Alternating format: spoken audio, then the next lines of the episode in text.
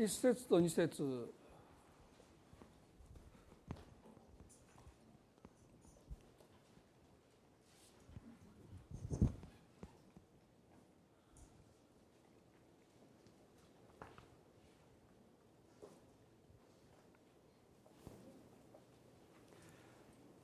支援の26一節二節をお読みします。私を弁護してください。主よ私が誠実に歩みよろめくことなく主に信頼したこと。を主よ私を調べ私を試みてください。私の思いと私の心を試してください。もう一度ねお見せしたいと思います。私を弁護してください。主よ私が誠実に歩みよろめくことなく主に信頼したこと。主よ私を調べ私を試みてください。私の思いと私の心と試してくださいダビデの祈りにたびたび登ってくる訴えは私を弁護してくださいという祈りですね。えー、一つはイスラエルの王として絶えず彼は理不尽な非難や批判に立場上さらされるというそういうことがあったと思いますね。ですからそういう意味で私を弁護してくださいというこの訴えがリーダーだったダビデの口からたびたび上ってくるというのはよく理解できますね。しかしこの26の一節で私を弁護してくださいと彼が神に祈ったこの祈りはですね何か理不尽な非難や批判にさらされている中で彼が私を弁護してくださいとそういうふうにまあある意味で否定的ですね。受け身でそのように訴えてるわけじゃなくて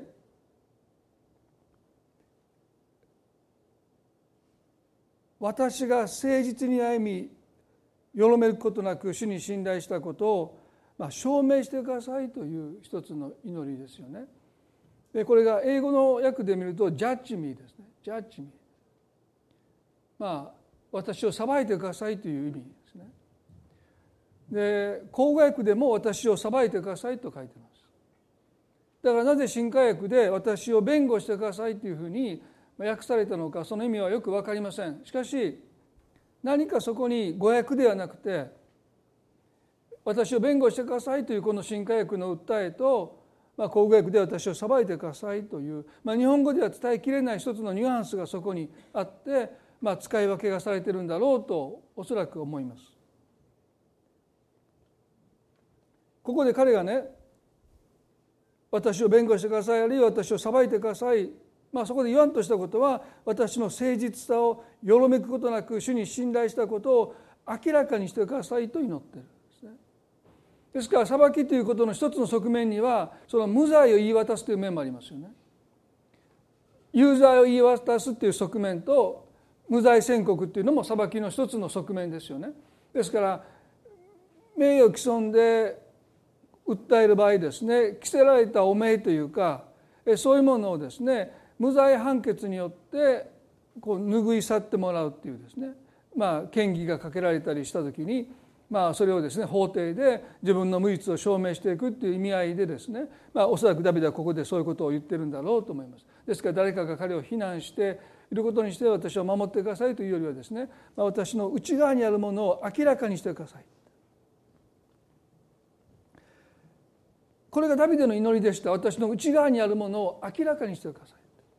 まあ、人間の傾向としては隠したがるんですけどもダビデはたびたびですねこういう祈りを神に捧げるんですね。どうか私を裁いてください。あるいはこの22節では26の2節では私を調べ試みてください。私の思いと私の心を試してください。これがダビデの冷静を築いていった一つの心の姿勢だと思いますね。包み隠さずというか内側にあるものが明らかにされてくるということを彼は自ら神に求めているということです。私たちはねバレるまでは隠しておきたいというのが私は傾向ですね。指摘されるまではもう黙っていたい。でも彼は自らそれを明らかにすることを神に祈っているということですよね。でこれは本当に大切な一つの私たちの霊性を要は神様との関係を健全にしていく上で私たちが彼から学びたい一つの心の姿勢だと思いますね。一体誰だけ多くの人が私の思いと私の心を試してくださいと神に祈るでしょうか。試されるってことはあんまり気分がいいことじゃないんですよ。本当？本当に大丈夫？って言われてですねカチンとくる人はねまだまだですねなかなかこう試されるっていうのはですねなんとなく気分のいいことじゃないですからね。ですからでもダビデはここで自ら私の思いと私の心を試してください。でこれを今風に言うとですね、まあ、今風というかですねもう少し当てはめるとねこの私の心をですねその彼はね検査してくださいそう祈ってるんだろうと思う。で。最近皆さんもよくニュースで耳にされたり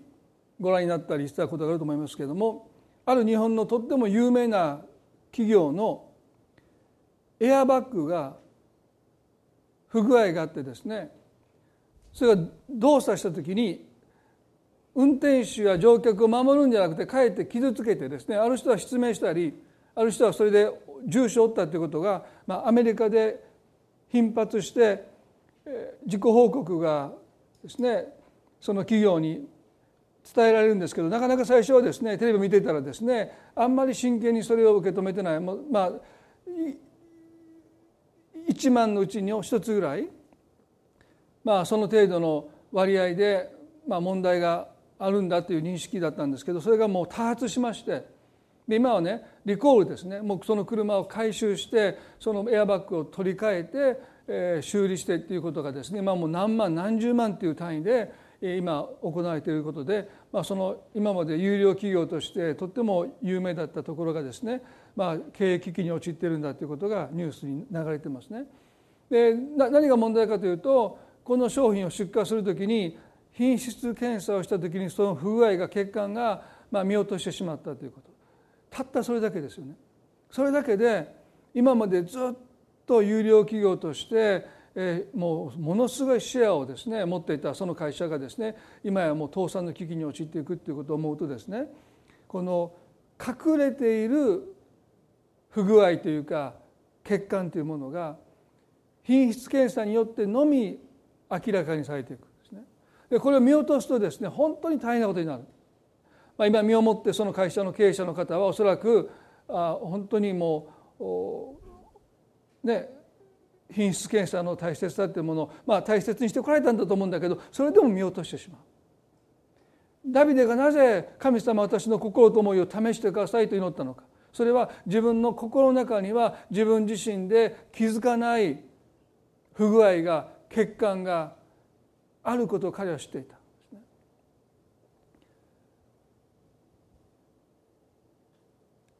自分自身知りえない、ね、その商品がそんな不具合を持ってるんだっていうのは表面的には分からなかった。あるいはいろんな検査をしてもそれが見つけ出せなかったということ。でもそれが動作した時にその欠陥が明らかになって運転しているあるいは乗客を守るべきそのエアバッグが人を傷つけてしまったという重大な結果を招いているんですね。私たちの心もそのエアバッグのようにどこかに欠陥が潜んでいるかもわからないですね。ダビデはそのことを身をもって経験していました。ですから彼は事ある度ごとに神の前に私の思いと私の心を試してくださいどうぞ死を検査してくださいって祈ってるんですね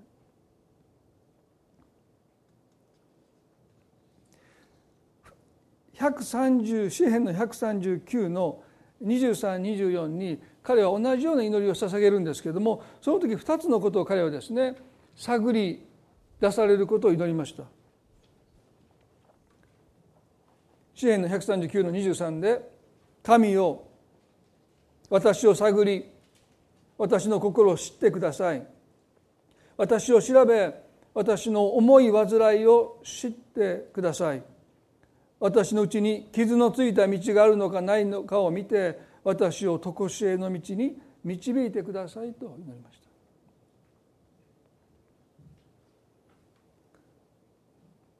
た。明らかに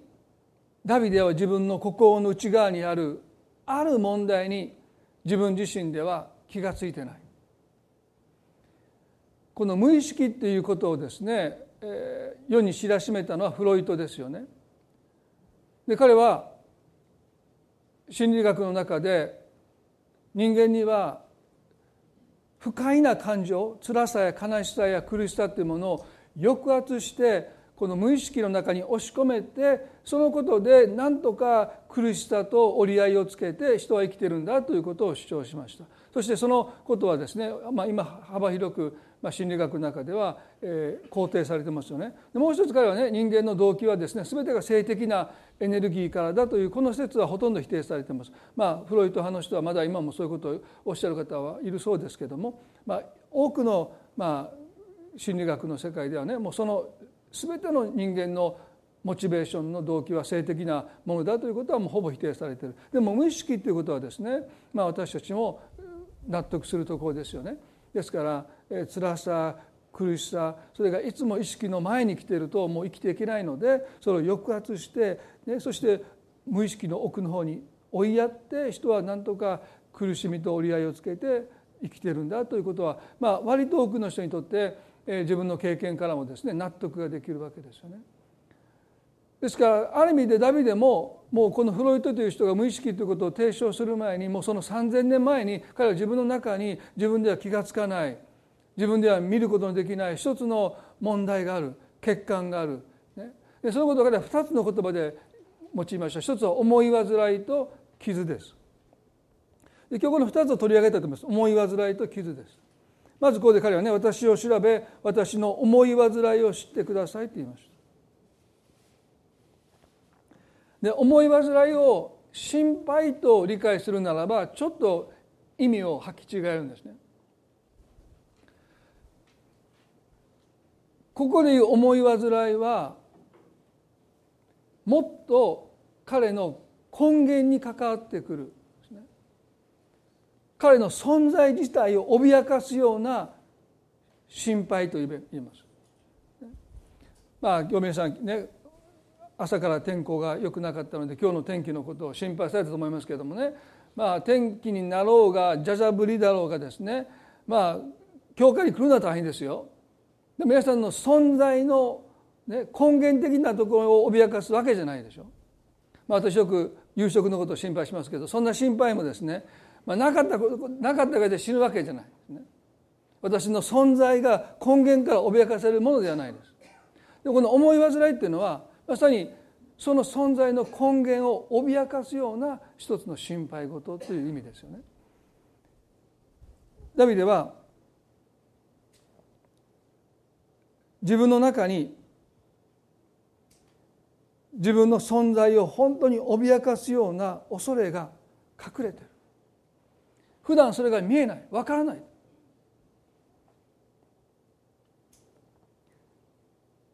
だからどう対処していいか分かんない。ですでも確かに自分の中にあるその恐れが自分をある意味で駆り立ててるし突き動かしてるってことを彼は知ってた。もそれが何か分からない。皆さんイスラエルの初代のサウロは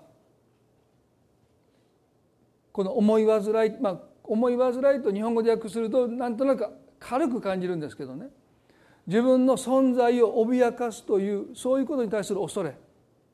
まあだからちょっと思い煩いという言葉が持つ響きは軽すぎるんですけどもこのサウルはですねある時民衆がこの歌を歌ったことを皆さんご存知でしょう？サウルが千を打ちダビデが万を打ったとダビデの功績をたたえた時に王はこの男がいずれ私の命を奪って私の王座に就こうとしているという一つの疑いを抱え込みました、まあ、聖書の中では第一サメルの18の89でねサウロはこの言葉を聞いて非常に怒り不満に思っていた。ダビデには満を与え私に線を当てた。彼にないのは多いだけだ。その日以来サウロはダビデを疑いの目で見るようになった。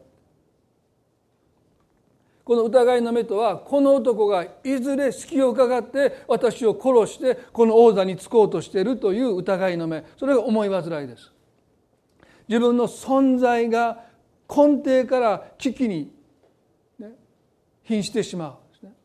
この男を生かしておいたら私の身が危ないと思ってこの後すぐですよ皆さん。第一サメルの18の89の10ですね。その翌日もう次の日にですよ。神からの悪い例がこの箇所がですねよく聖書で難しい箇所でまあ私この説教した時にここ話しましたので今日は言いませんけどね。ここで引っかかった人はですねどうぞずっと前の説教に戻っていただいてですね。神からの悪い例ってどういう例だろうっていうもうここで今日の説教をフリーズしてしまって終わりまでそのことが頭に残ってしまってっていうのがちょっと恐れとしてありますからね。どうぞ皆さんそれはスルーしてくださいね。もうそれを知りたい方はどうぞ昔の説教を聞いていただければいいんですけども、まあ、神からの悪い霊がサウロに激しく下り彼は家の中に家の中で狂いわめいた。ダビデはいつものように盾をことを手にしていたがサウロの手に槍があった。サウロはその槍を投げつけた。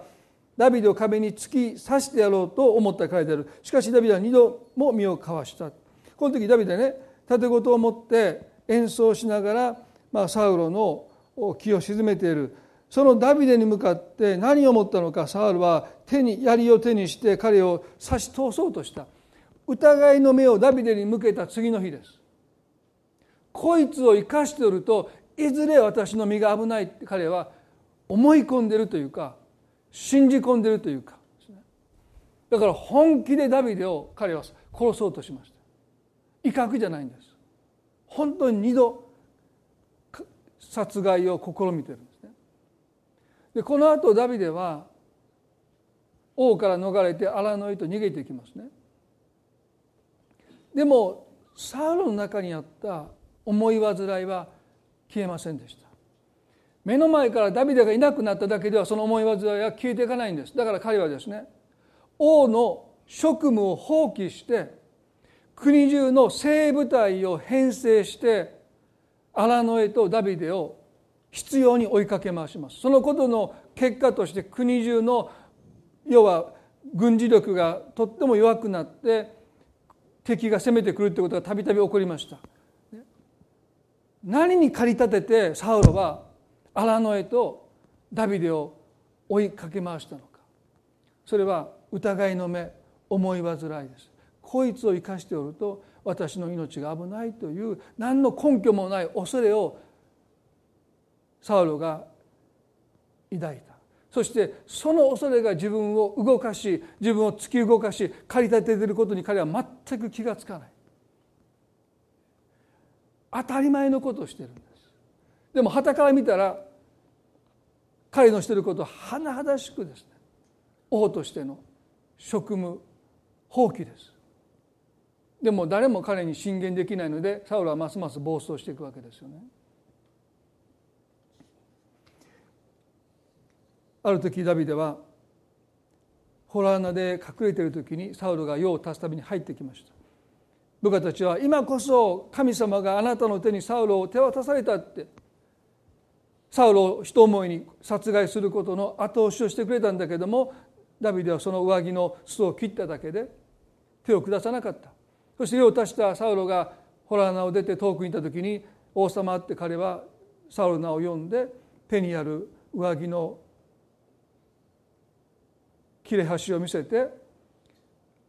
私はあなたが用を足しに来た時に息を潜めてあのホラーの中に洞窟に隠れていました。もし私の中に殺意があるならばあなたを殺してその座を私が触ろうというそういう野心があるならばとっくに私はあなたを殺していました。こんな絶好の機会は二度と訪れないでしょう。私はその絶好の機会を用いないであなたを生かしてよどうかおさま私の中にあなたに対する殺意がないことをどうかお認めになってくださいとダビデの言葉を聞いたサウルはですね身を震わしながら激しく泣きました。我が息子よ我が息子よと言って彼はですね今までダビデの命を付け狙ってきた自分の愚かさを食いるんです、でもそれはつかの間でしたね。また彼はダビデが自分の命を狙っているんではないかという、まあ、妄想に近いそれにとらわれて部下を連れて荒野へとダビデの命を取るためにやってくるわけです。彼の恐れには根拠がありませんでした。ダビデの主張が正しいですよ。本当にサウルを殺そうと思うならばあのホラーの中で人思いに彼を殺すことが最もたえしくそしてそういう絶好の機会はおそらくこれからおそらく訪れないんです。でイスラエルに行ってユダの砂漠に行きますと、ね、もう至る所にホラー穴があってだから彼はずっと逃げ隠れができたわけですけどもその隠れてるそのホラーの中に、ね、側近のものを置いてサウローが一人で入ってくるようなこんなことはですね起こりえない。まさに部下たちが言うように神様がこの男をあなたの手に渡したとしか言いようのないことが起こっていながらそれでもダビデはサウロを殺しませんでした。もう十分です。十分です、ね。それでもダメでした。思い煩いは何の根拠もいらないんですね。私たちを駆り立てていくんです。これをしなければ大変なことになる。何か今この国が直面している一つの問題とすごく関係しているかのようですよね。これを今しないと重大なことになってしまう。それは私たちを駆り立ててきます。そして自分ではそれが当然すべきことに思うんだけどちょっと距離を置いてみるならばその行いっていうのはもう完全に逸脱しています道を踏み外しているということ誰の目にも明らかなんだけど本人にはそれが見えてこない皆さん聖書の中にパウロという人がいますよね。で彼はかつて教会を迫害したという過去があります。どうして彼が教会を迫害したのか。今でもそうですけどもエルサレムであるいはイスラエルでクリスチャンの数はとっても少ないです。当時もね99.99%ぐらいはユダヤ教徒ですよ。まあ、日本で私たちクリスチャンの、ね、率は1%ないでしょ。0.0いくつですね。相手にされてないんですよ。迫害ないの当然ですよね。相手にされてないから。嬉しいのか悲しいのか。大体ね10%にならないと迫害されないまだまだ迫害までの道は遠いですよ皆さん。ね、影響力ないんですから私が叫ぼうが何をしようがですね 99. 点数パーセントの人たちは基本的には注意すら向けないですね。ですから当時のクリスチャンたちの影響力もある意味ではね1%満たなかったんですよ。なのにねパウロは教会を迫害するんです。ほとんどの人はイエスに対しては危機感を覚えましたよ。でもキリストが十字架で死んだ後はねもうクリスチャンなんていうのはもうほとんど相手にされなかった。でもこの男だけは危機感を持ってエルサレム中のクリスチャンを縛り上げただけでは満足しないでダマスコまで出かけていくんです。何が彼を駆り立てたのか。サーロだけですよそこまでしたのは。使徒行伝の9の1ににこう書いてますね。使徒行伝の9の1と2にさてサウルはなおも主の弟子たちに対する脅かしと殺害の意に燃えて大祭司のところに行きダマスコの議会宛ての手紙を書いてくれるように頼んだ。それはこの道のものであれば男でも女でも見つけ次第縛り上げてエルサレムに引いてくるためだったと書いてます。ちょっとね異常ですよね。個人的にはクリスチャンに彼は恨みがないんです。なのに彼の心には脅しと殺害の意が燃えたぎってるんです。彼らを根こそぎこの世から消し去らないと。何を彼は恐れてるんでしょうか。彼の大義名分はイエス・キリストが救いによる信仰による救いを説きました。誰でも私を信じるならば神のことされて救われるというこの福音の本質サウロにとってそれは立法を否定する教えでした。立法なんていらない。私を信じるだけで救われるんだとイエスが説いたもんですから彼はですね福音というものが立法を否定していると思い込んだでそれだけではまだいいですよなぜ彼がクリスチャンを殺そうとまで思うのかそれはね彼のこういう言葉から私たちは読み取れますよね。まあ、これはもう開かなくてもいいんですけどもピリピの3の5と6に彼はね自分のかつての自分の立場を述べてます。私は8日目の割礼を受けイスラエル民族に属しベニヤミンの別れのものです。生粋のヘブル人で立法についてはパリサイ人その熱心は教会を迫害したほどで立法による義についてならば非難されるところのないものですと言いました。イエス様と出会うまで彼は立法に命を懸けてきたんです立法を誇りとしてきたんです、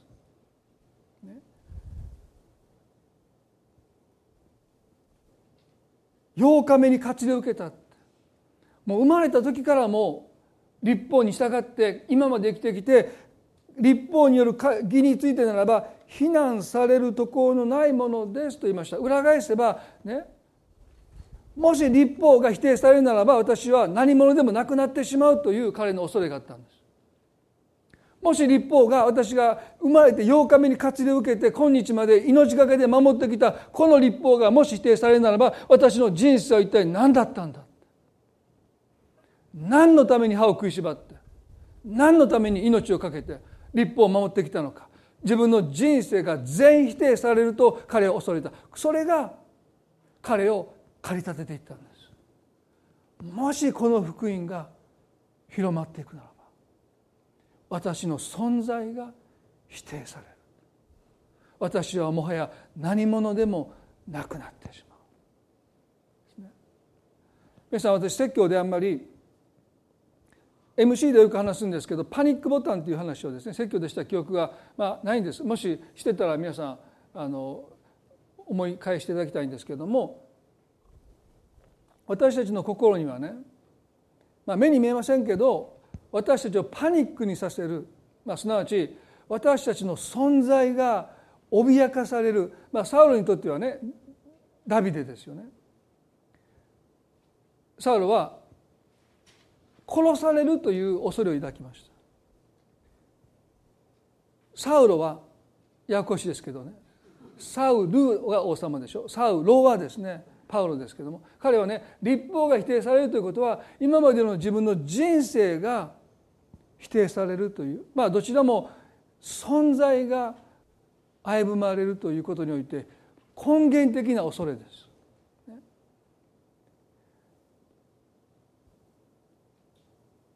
今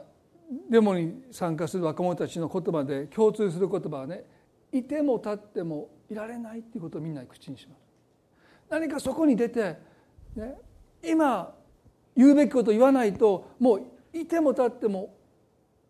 いられないっていう気持ちに多くの若者が駆り立てられているようにね何か身の危険根源的に命の危うさってものを感じてパニックボタンっていうのは私たちの何かが否定されると自分の全存在までも否定されたかのように思えてしまうそういうボタンがそれぞれ異なったボタンが私たちにあるという一つの概念なんです。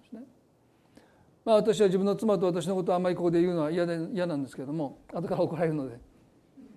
でも許可なしで話してますけどもね。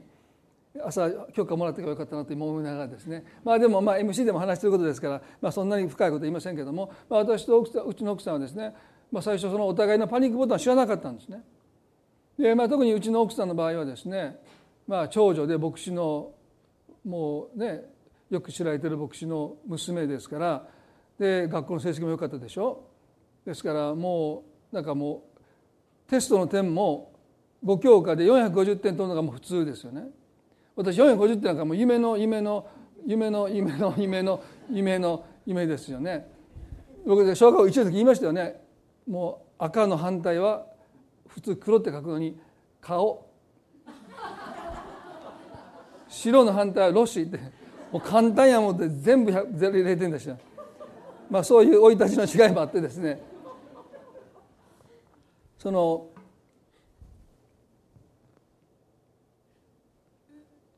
いい子でいないと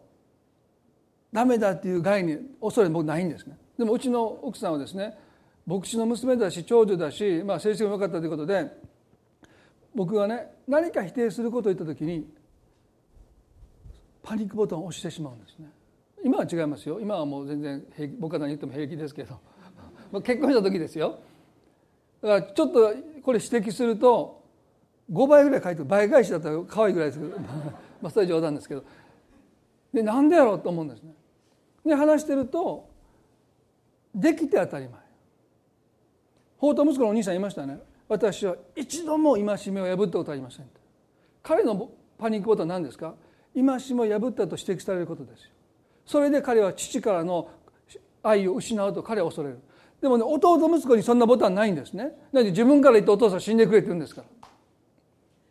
お兄さんと弟のパニックに陥るボタンは全然違います。僕もうちの奥さんもそれは違うんですね。まあ僕のパニックボタンはここでは言いませんけど。ずるいですか、まあ、でも昨日先週のメッセージで僕も赤裸々に自分のいろんな悩みを恥ずかしいこと言いましたからね。まあもう僕はやっぱり父がいなかった寂しさっていうものが、まあ、子供が辛そうな顔をしたらもうダメなんですねまあ多分それが私の拒絶を感じる自分の存在というものがね、自分がね文句言われるのも全然平気なんです。ね、もううちの彼が驚くぐらいにひどいこと言われたことを私はもうことごとく忘れていきます。そしてそのことを彼女が覚えていて彼女が泣く悲しむ時なんですけど言われた本人は忘れていくんですね。だから私にいろんなこと言われてもあんまり平気なんだけど子供が辛い顔してるともう私にとってのパニックボタンです。慌てふためきます。先週も言いましたけど子供が友達と遊ぶ約束をしないで家でポツンといるともうパニックボタンが押されるんですどうしたんや何があったんや友達どこ行ったんやみんな悪いやつじゃないなんちゅうやつをあんただけ一人にしてみたいな。もう一人でもパニックってるんですね。うちの奥さんね何してんのって。いやもうそれはね分かんないんですよ。もうボタンなんですからね。そしてもう友達と遊んできなさいって言ってもう外に行かせてもうぐるぐる次男なんだけチャリンコでもう家の周り回ってですねそして帰ってきて誰もいなかったら「そんなことないもう帰ってこい」って。もう今はもうそのことで謝らないいつかちゃんと謝らないといけないんですね。まあ、そのことを本の中で書いてますから彼らが読んだ時にねあ親父も反省してるんだなと多分思ってると思うんですけどなかなか今となってはね言いにくいですよね。お父さん実はこういうパニックボタンがあってあの時にねあなたが一人でいるのを見て押されたんだよねっていうのはまだちょっと面と向かって言えないんですけども。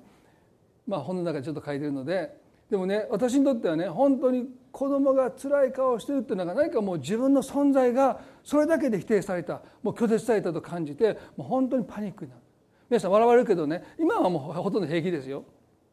でもそのボタンが自分にあってそれが自分の生い立ちと深く関係しているということが全く知ら分からなかった時はねなんでそんなことになるのか自分でもよく分からなかったんですね。でもそういうことを夫婦で話し合って、まあ、お互いにそういう、ね、何かを否定されたら自分の全存在が相手を全然否定するつもりがないんだけども否定されたとパニックに陥ってしまう。そういうボタンがあるんだっていうこと。それが思い煩いです。根拠がないんです。子供が家の中で友達と遊んでなくて、ね、一人ぼっちでいてもね彼は決して寂しくなかった。かえって彼はですねもう一人でいることを満喫したかも分かんないんです。でも私の心にそう思えなかった。思い煩い。それが私たちの人生をあのサウロが次の日狂ったように。極端ですけど彼はね。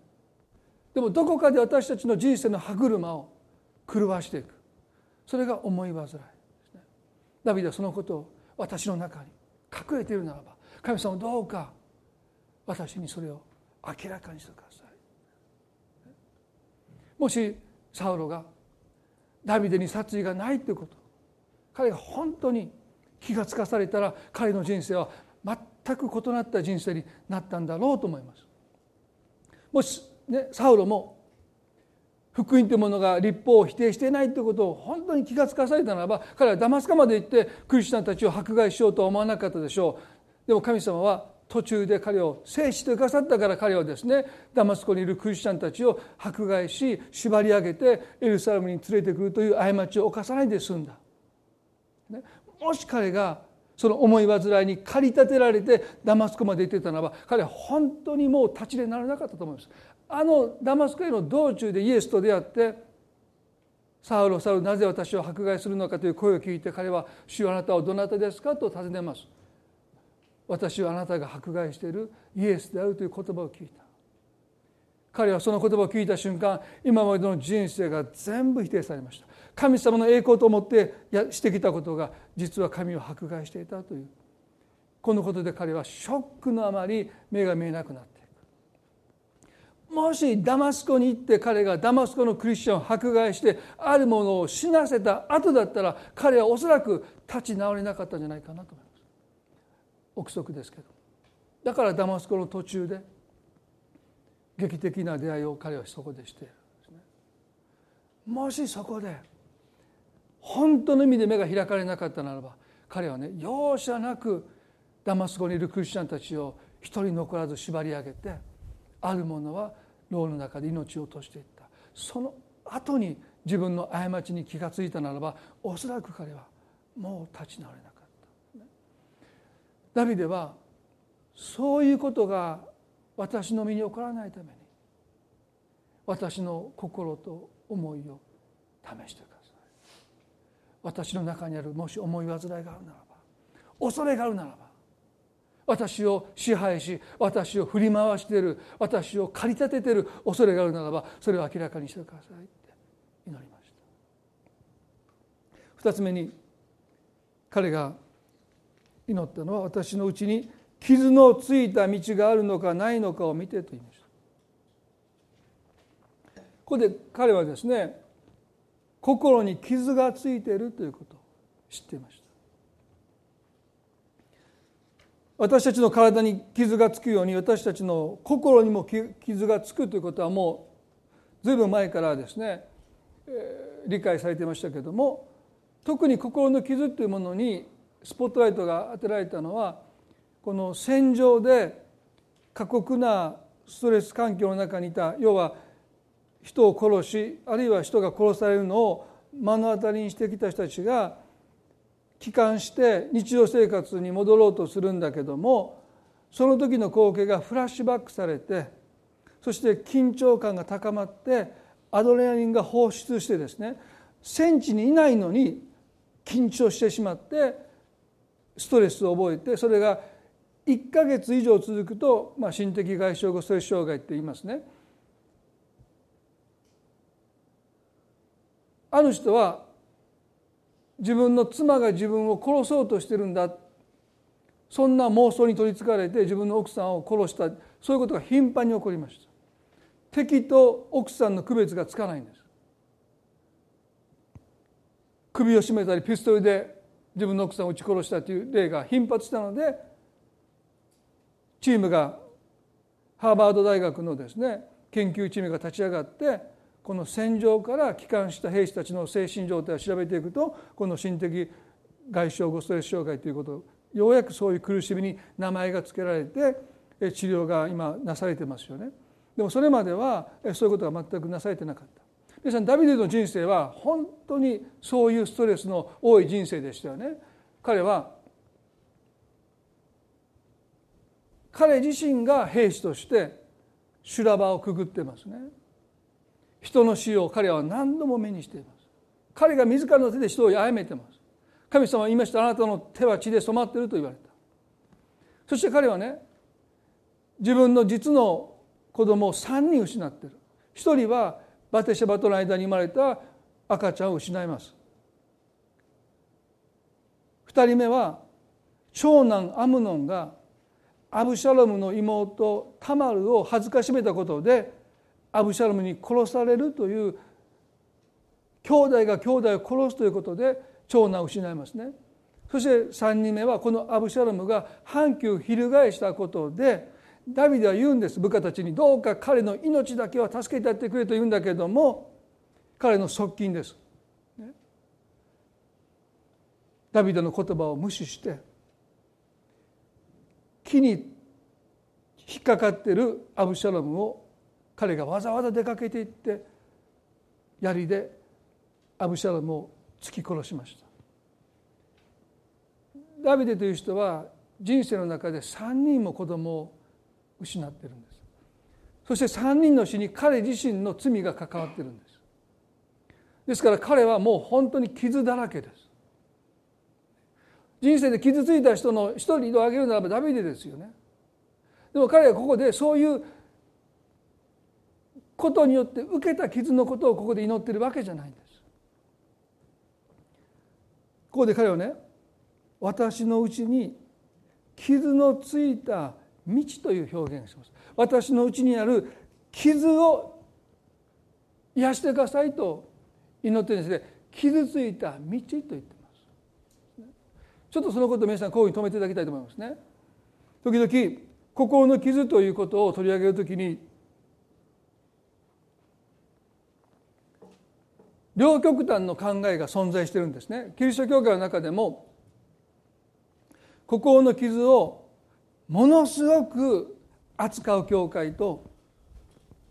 全く扱わない教会がおそらくもう完全に真っ二つに分かれるんです。もう扱うところはねそこまで扱うのかというぐらいまで扱うんです。扱わないとこはイエス様を信じて救われたら全てが新しくなった。はい終わり。まあ両ね両極端なんですでまあ一つの理由はですねこの1960年代70年代にインナーヒーリングという言葉がねもう世を折檻したというかもう教会までも巻き込んでいくんですね。でこのインナーヒーリングの、まあ、教えの根底にあるのはフロイトなんですね。人は辛いことがあるとその辛い感情を抑圧して無意識に押し込んでいくんだですからね自分の心に傷があることを基本的には多くの人は意識していない。でこの意識されていない心の傷がその人の人生を支配していろんな問題行動に向かわせるんだということは一見正しく感じますね。だからクリスチャンもこの隠された傷を探し出して神様に癒してもらわなければ人は、ね、クリスチャンとして正しく生きれないんだということをパッと聞くとあそうかと思いますよね。でもダビデはここでそういうことを祈ってるわけじゃないんです。まあ、極端な場合はお母さんのお腹にいる時にお母さんがその子供のことをねもう嫌いになってなんであなたなんか生まれてきたんだということを思ったその思いが子供の心に傷となっていくというところまで言うんですよ。私はそれは反対ですね。そんなこと言ったらどんだけ癒されないと。ね、親だって普段だってねもっとしいなと子供に思ったらそれがいちいち傷になっていくならねもうそれはもう皆さんもうボロボロですよね。でそういうことは私たちがいやここでダビデが隠された心の傷を神様に明らかにしてくださいって癒してくださいと言ってるわけじゃなくて彼が言ってるのはね私のうちに傷ついた道と言ってます。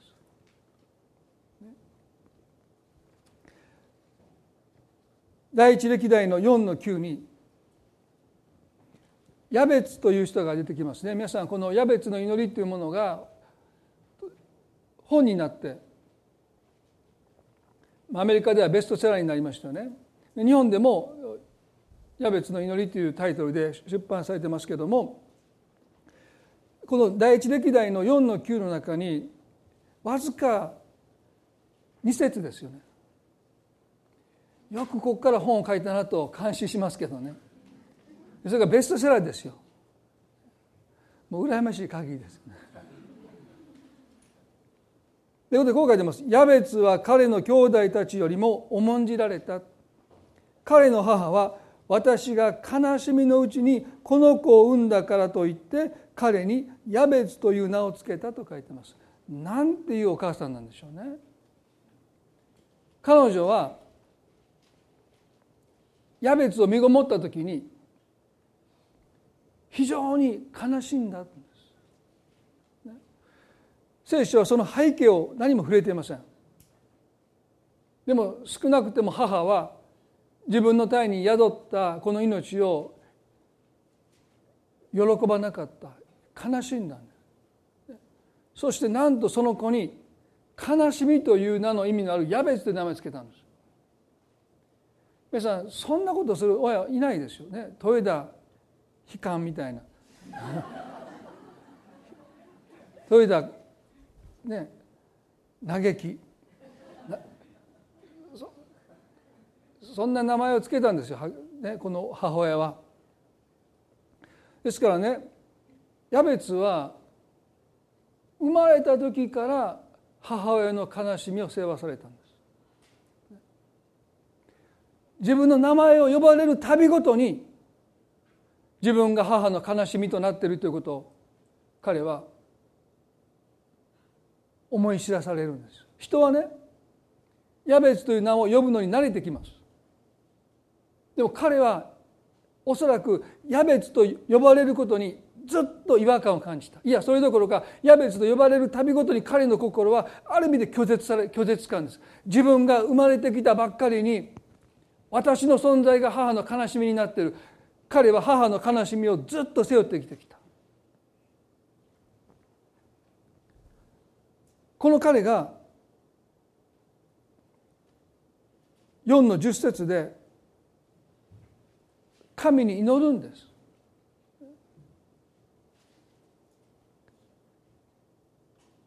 私の悲しみそんな名前を付けられたこのヤベツが彼が受けた傷を数え上げればきりがないです。ヤベツと呼ばれる度ごとに彼の心は傷ついていく。でも彼はねそういう傷を神の前に癒してくださいと祈ってるわけじゃないんです。もちろん私たちもある心の傷を神の前に祈ることは時には必要かもわからない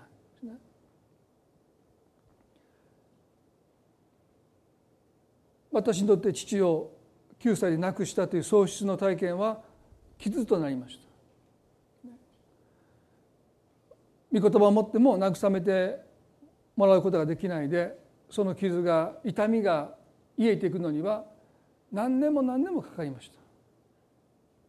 でもそれは明らかにあることに対して傷ついていることがはっきりしてますよね。でも理由がわからない。そういうことを取り上げて聖書はその癒しを求めていくというよりは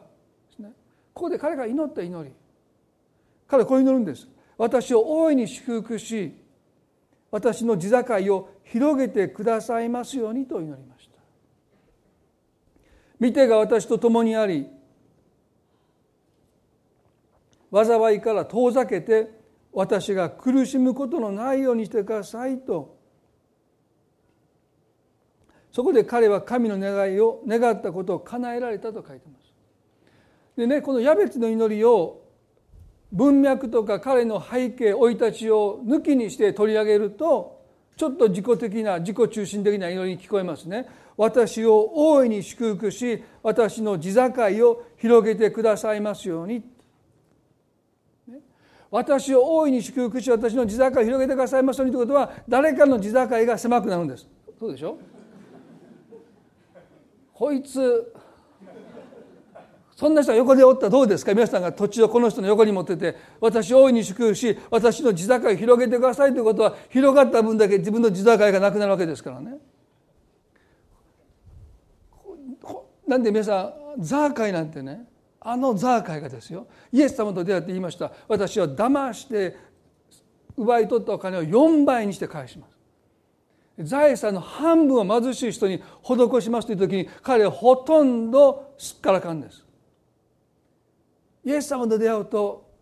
ね、私たちはいかに自己中心的から、ね、もう自己愛に生きるのかもう典型的な一つの例でしょ。なのにここでヤベツはね私だけよみたいなね大いに祝福し私の地境を広げてください。もし私たちが彼の生い立ちを度外視してこの祈りを祈るならばもしもしかしたら私たちはとっても利己的な祈りに陥っていくのかもしれません。でもね彼の生い立ちを私たちが考慮するとこの祈りは決して自己中の祈りではありませんね。彼は何を祈っているのか。それは神様がアブラハムに誓われた約束の成就を彼は自分の人生の中で祈ってるんですね。神様はアブラハムにこうおっしゃいました。創世記の20の1718で創世記の22の1718でこう祈りました。あ神様おっしゃいましたね。私は確かにあなたを大いに祝福しとおっしゃった。私は確かにあなたを大いに祝福しあなたの子孫を空の鳥空の星海辺の砂のように数多く増し加えよう。そしてあなたの子孫はその敵の門を勝ち取るであろう。あなたの子孫によって地のすべての国々は祝福を受けるようになる。あなたが私の声に聞き従ったからであるとこれはちょうどあの一人子イサクを捧げなさいと言われた時にアブラハムがそのイサクを全焼の生贄として神に捧げ尽くした。殺しはしませんでした。神様が止められてその瞬間に身代わりの生贄がそこに備わっていた。でも神様はねアブラハムよあなたはね一人子イサクを惜しまないほどに私に従ったのでと言ってこの約束をもう一度誓われた、ね、この中で神様おっしゃったことは私はあなたを大いに祝福するということ。そしてこの後半ですね。あなたの子孫によって地のすべての国々は祝福を受けるようになるという。ヤベツはね私もこの子孫の中に加えられているということ。私の名前はヤベツ。悲しみの源。あなたが悲しみを私にもたらすと母親からずっと言われ続けて母親の悲しみを彼は背負ってきました。あなたが生まれてきたばかりにお母さんは辛いんだ。悲しいんだって。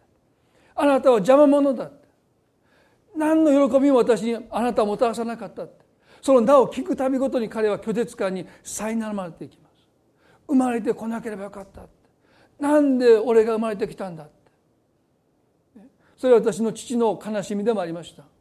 私生児として自分が身ごもった時に母が私のこと僕のことをですねよかったときっと思わなかったってしまったと私が母の体に宿った時に母はそう思ったと彼はその思いからずっと拒絶感を抱えて生きていきました。イエス様と出会うまで彼は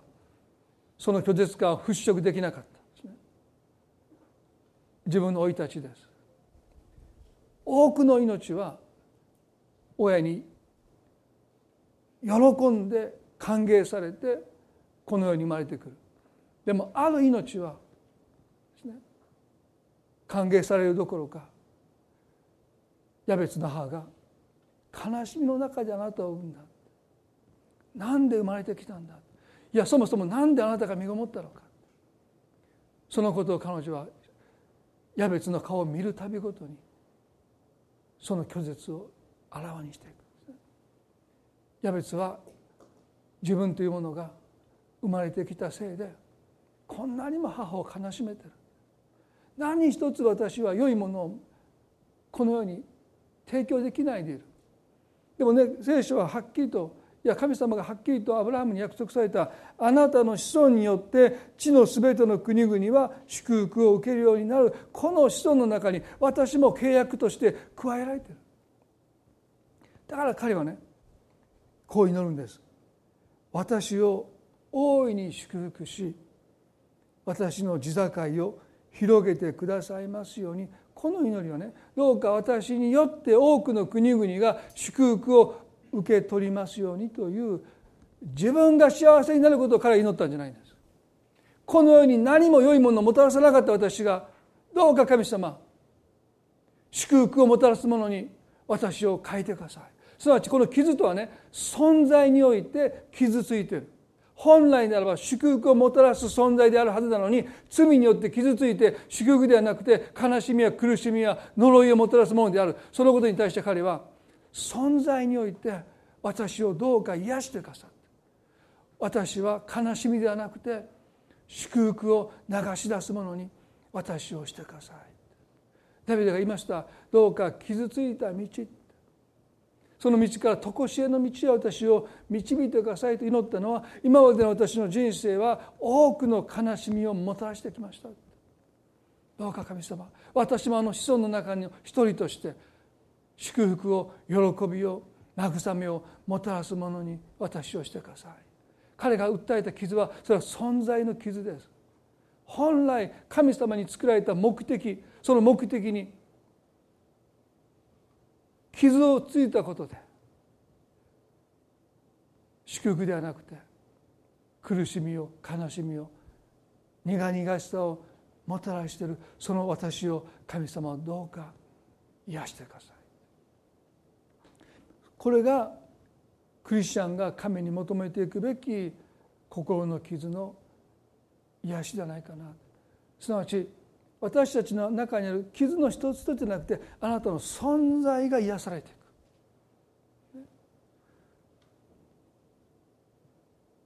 祝福をもたらしていくものに私たちが変えられていく言葉から出る言葉言葉が痛みをもたらすものから癒しをもたらしていく。慰めをもたらしていくものに変えられていく。それは存在として私たちが癒されていかなければならない。私たちは救われてますよ。でも傷ついた存在です。救われてます。でもまだ傷ついてる。で主はその傷を包み込んで癒してくださるか今日どうでしょうか皆さん。ダビデは2つのことを神に祈りました。思い煩い。私の中にある恐れ。私の全存在が否定されるとどこかで恐れてる。その恐れ。それは根拠がない。でも私たちの人生を支配します。あなたの魂の中にもその恐れが隠れてるかもわからない。ダビデは少なくても私の心を試してください。調べてくださいと神に願ってる。もう一つは存在としての傷です。本来あなたは祝福のもといとなるべき存在なのにあなたは祝福のもとになれていない。いつも何か自分からは苦々しいものが出ていってしまう。素直になれない。それは私たちの存在が傷ついてるんです。聖書はね悲しむ者と共に悲しみ喜ぶ者と共に喜びなさいこれができない時に私たちの存在が傷ついてるんです。主は私たちの存在を癒してくださって。ありのまま。それは今のあなたの状態をありのままというんじゃないんですよね。神に作られたありのままの自然体の私たちとして生きていくために私たちはその傷が癒されていく必要がある。今日皆さん今すぐそれが何だろうか私たちはピンとこないかもわからない。それでいいと思いますね。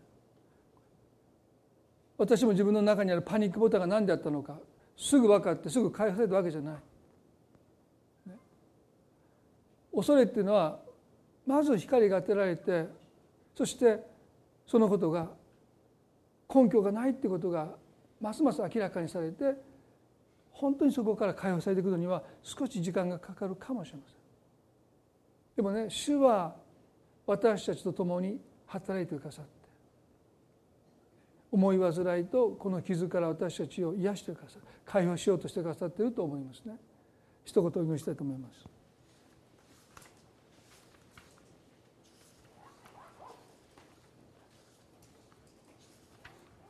どうぞ目を閉じてくださって。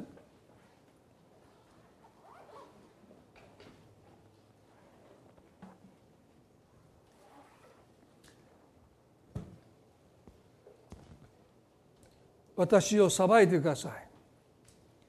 私を調べてください。私を試してください。ダビデは神の前に心の魂の検査を願いました。皆さんどうぞ。私が皆さんにあなたの中にもこういうものがありますよというんじゃない。でも聖書がダビデを通して私たちに通ってる。私の中に思い煩い。傷がないのか。神様調べてください。今神の前に祈ろうじゃないでしょうかあなたを駆り立てるものがあるでしょうか？あなたをパニックに陥れる恐れがあるでしょうか？あなたによって多くの国々は祝福されると神様が約束されたのに私たちから祝福が流れ出てるでしょうか？もしかして傷から苦々しさや怒りが夫婦関係の中に流れ出てるかもしれません。子供との関係に祝福ではなくて傷ついた痛みが流れ出てるかもしれません。やべつの母は自分の悲しみをこの子供に流し続けました。あなたのせいでお母さんは不幸になった。でも彼はある時神の前に祈るんです。神様私もあの子孫の中の一人ではありませんか。生まれた時から私はずっとやべつやべつ悲しみの源だと言われ続けてきましたけどあなたがアブラハムに誓われたあの約束あの契約の中に私が入れられているとするならばどうぞ私を大いに祝福し私の地境を広げてください。皆さん今日あなたもイエス・キリストを信じる信仰によってこのアブラハムの契約の中に加えられています。神あなたを通して祝福をもたらしたいと願っている。私たちも神の前に今日私を大いに祝福し私の地境を広げてくださいと祈ろうじゃないでしょうか。それは私が幸せになるためだけじゃない。あなたが私を生かしてくださってる。私を召してくださった。その召しに私が生きるために。私はもうこれ以上悲しみや痛みを流したくない。神様の祝福を流し出す。器として生きていきたい。一言になります。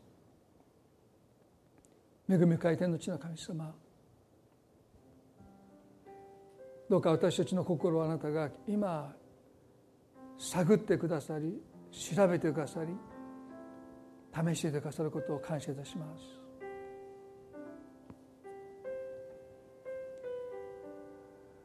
この物の中にあった思い煩い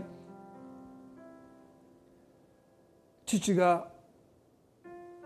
山で祈りながら死にました。でも子供にとってそれは突然いなくなった。家族を捨ててどっかに行ってしまった父親と基本的には変わらない。他の女性を作って家族を捨ててどっかに行ってしまった父親と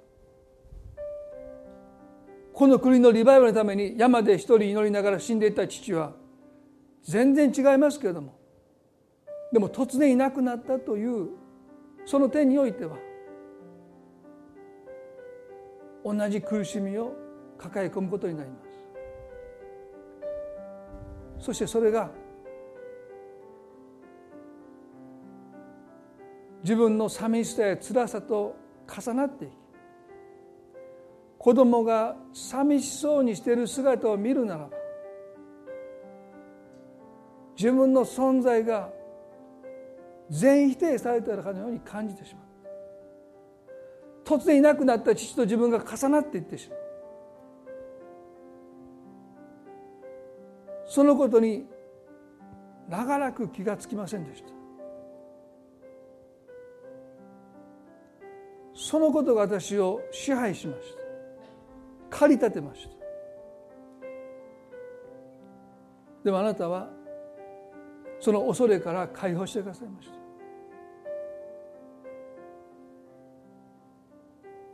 私たちの中にも歩んできた生い立ちの中である否定の言葉がある仕草がある扱いがパニックボタンを押して自分の全存在が否定されたかのようにパニックに陥ってしまう。イスラエルのサウロもそうです。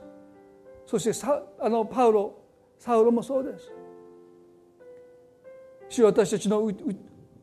された思い煩いを明らかにしてください。私たちの目を開いてください。そしてどうか私たちがあなたの身思いに導かれて生きる人生。そして私たち一人一人あなたは祝福のもといとしてこのアブラハムの契約の中に私たちを入れてくださいます。イエス・キリストを信じる者は信仰にあって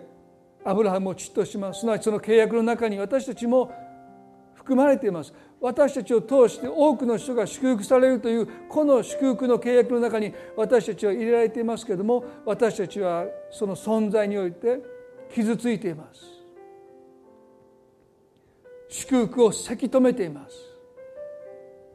祝福の言葉に代わって呪いの言葉を吐いてしまいます。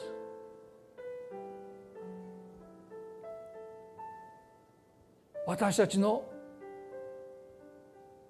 この傷ついた存在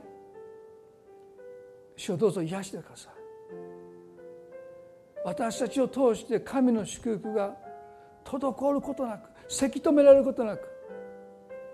あのイエスを通して生きる水があふれ出たように私たちを通してこの祝福が流し出されてきますように。苦々しさ痛みがもう流れていかないように私たちを癒してください。今日あなたがその存在を癒そうとしてくださると信じます。癒し続けてくださると信じます。私たちも今日あなたの前にダビデのように祈ります。主よ私たちの心を探ってください。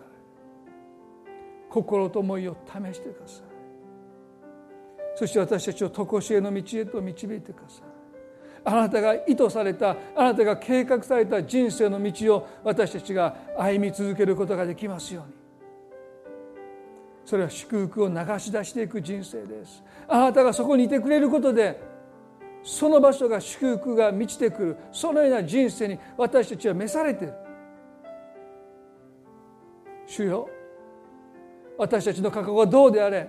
それは変わらない飯です。その飯に私たちは招かれている。主よ私たちを癒してくださるように。心から祈ります。今それをあなたの前に願っている一人一人の方の祈りを聞いてくださって触れてくださることを今祈ります。神様あなたがなおも私たち一人一人にこのメッセージを語り続けてくださって私を大いに祝福し私の地境を広げてください。私を祝福のもとにしてくださいと私たちが神の前にこれからも祈り続けることができますように。そういう私たち一人一人でありますように。この祈りはあなたの御心にかなっていますからあなたはその祈りを聞いてくださいます。ヤベツの祈りを聞いてくださいました。彼は他の兄弟の誰よりも重んじられたと書いてます。重んじられた。悲しみの源であった彼が祝福の源にされたという印です。どうかあなたが今いる場所であなたが重んじられあなたが祝福のもとにますますなっていきますように主の祝福を祈ります。あなたがここにいてくれてよかったあなたが生まれてきてくれてよかったあなたと出会えてよかったますますあなたの存在が重んじられますよ。それが神様の約束です。神様の祝福です。あなたを通して祝福が流れてきます。神様この一週間の歩みを覚えてくださって。どうか多くの気づきをあなたが与えてくださるように祈ります。この礼拝を感謝し愛する主イエスキリストの皆によってこの祈りを見舞いにお捧げいたします。それではどうぞ皆さん立ち上がっていただいて賛美を捧げたいと思います。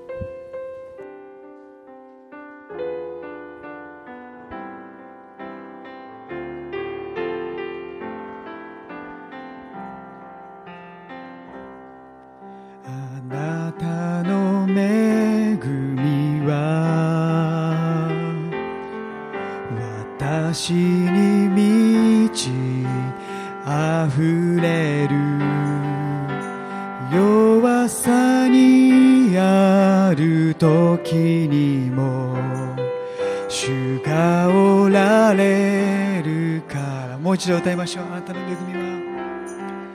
あなたの恵みは私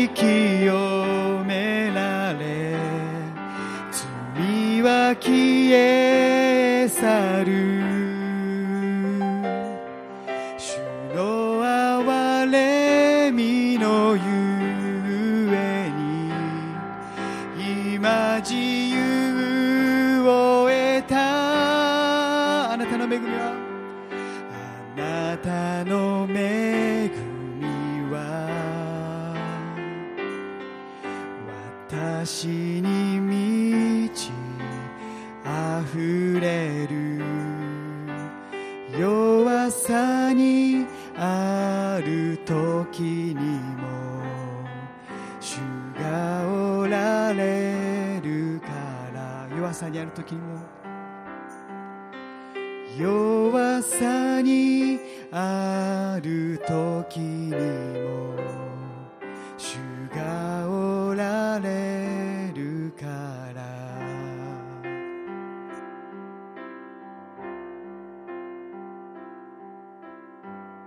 短く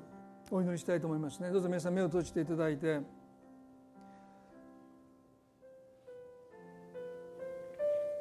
先ほど最後に少し触れましたけれども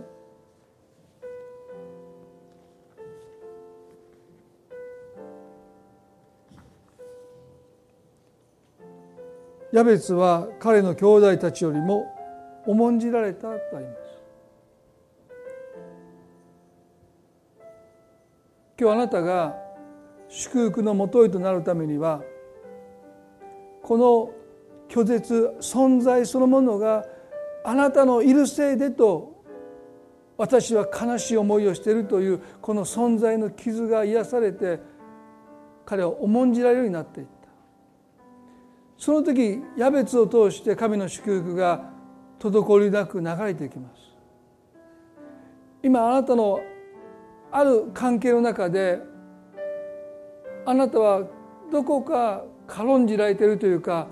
拒絶感を覚えているそういう関係があるかもしれません今日その傷を拒絶による傷を神様が癒してくださって私はここにいていいんだいや私がここにいることで祝福がここにもたらせるんだという確信があなたの心に今日今まで以上に与えられるために祈りたいと思うんですね。もし皆さんの中でどこかそこにいることにあなたが今自信を失って私なんていない方がいいんじゃないかとそんな思いにどこか苦しんでられるならば今日神様あなたのその傷を癒してくださると信じます。どうぞ目を閉じたままで結構ですね。私には今日そういう傷があるように今日気づかされた。その傷が癒されるために私は今日神様に触れてほしいと思う方ね。どうぞ目を閉じたままでいいですから少し手を挙げて示してくださいますかあなたのために祈りたいですね。主をどうぞ私の傷に触れてください。祈ります。神様ヤベツの悲しみを思う時に何の罪もないこのヤベツが生まれた時から母親の悲しみを背負いました。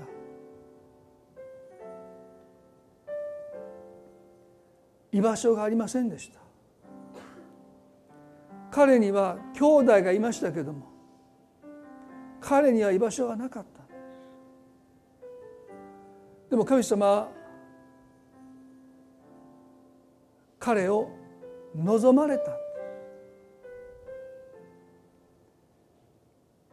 彼に命を与えたのは神様ご自身です。彼を祝福のもとにするために神様がヤベツを選んでくださった。母親は彼を彼を選びませんでしたけど神様を選んでくださった。母親は彼を拒絶しましたけども彼は神は彼をそこに置かれたんです。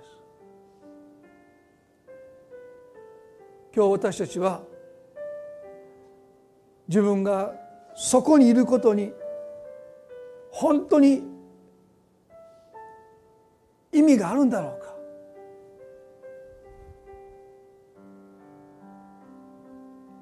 居場所がない。いなくても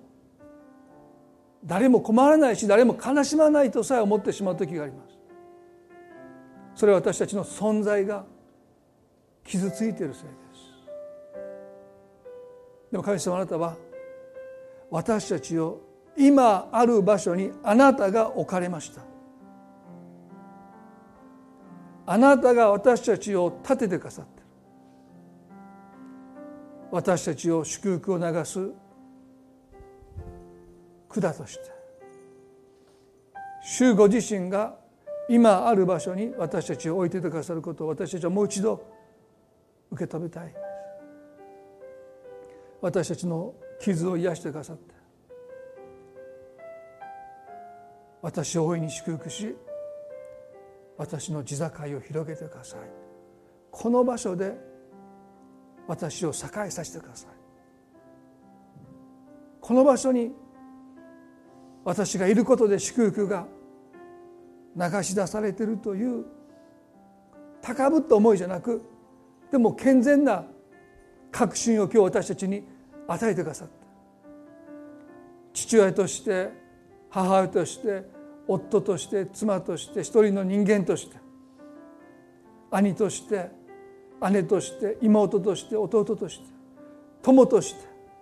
仲間として主私たちをいるいる場所に立たせてくださいますように。神様一人一人のうちにあるその傷をどうぞあなたが今包み込んでくださいますように祈ります。あなたの愛の中でその傷はやがて癒されていきます。今瞬間に癒されなくてもあなたの愛がその傷を包む時にその存在を包む時にやがてその傷はもはやそこに癒えていきます。主よ私たちは私たちが歩むべき道をしっかりと右にも左にもそれることなく歩むことができるようにあなたがしてくださるあなたが導いてくださることをダビデは祈りました。今日私たちも祈ります。主よこの人生の中で私たちが歩むべき私たちしか歩めない道を私たちがちゃんと歩むことができますように。私たちを癒してくださることを心から信じて愛する私たちの主イエスキリストの皆によってこの祈りを見舞いにお捧げいたします。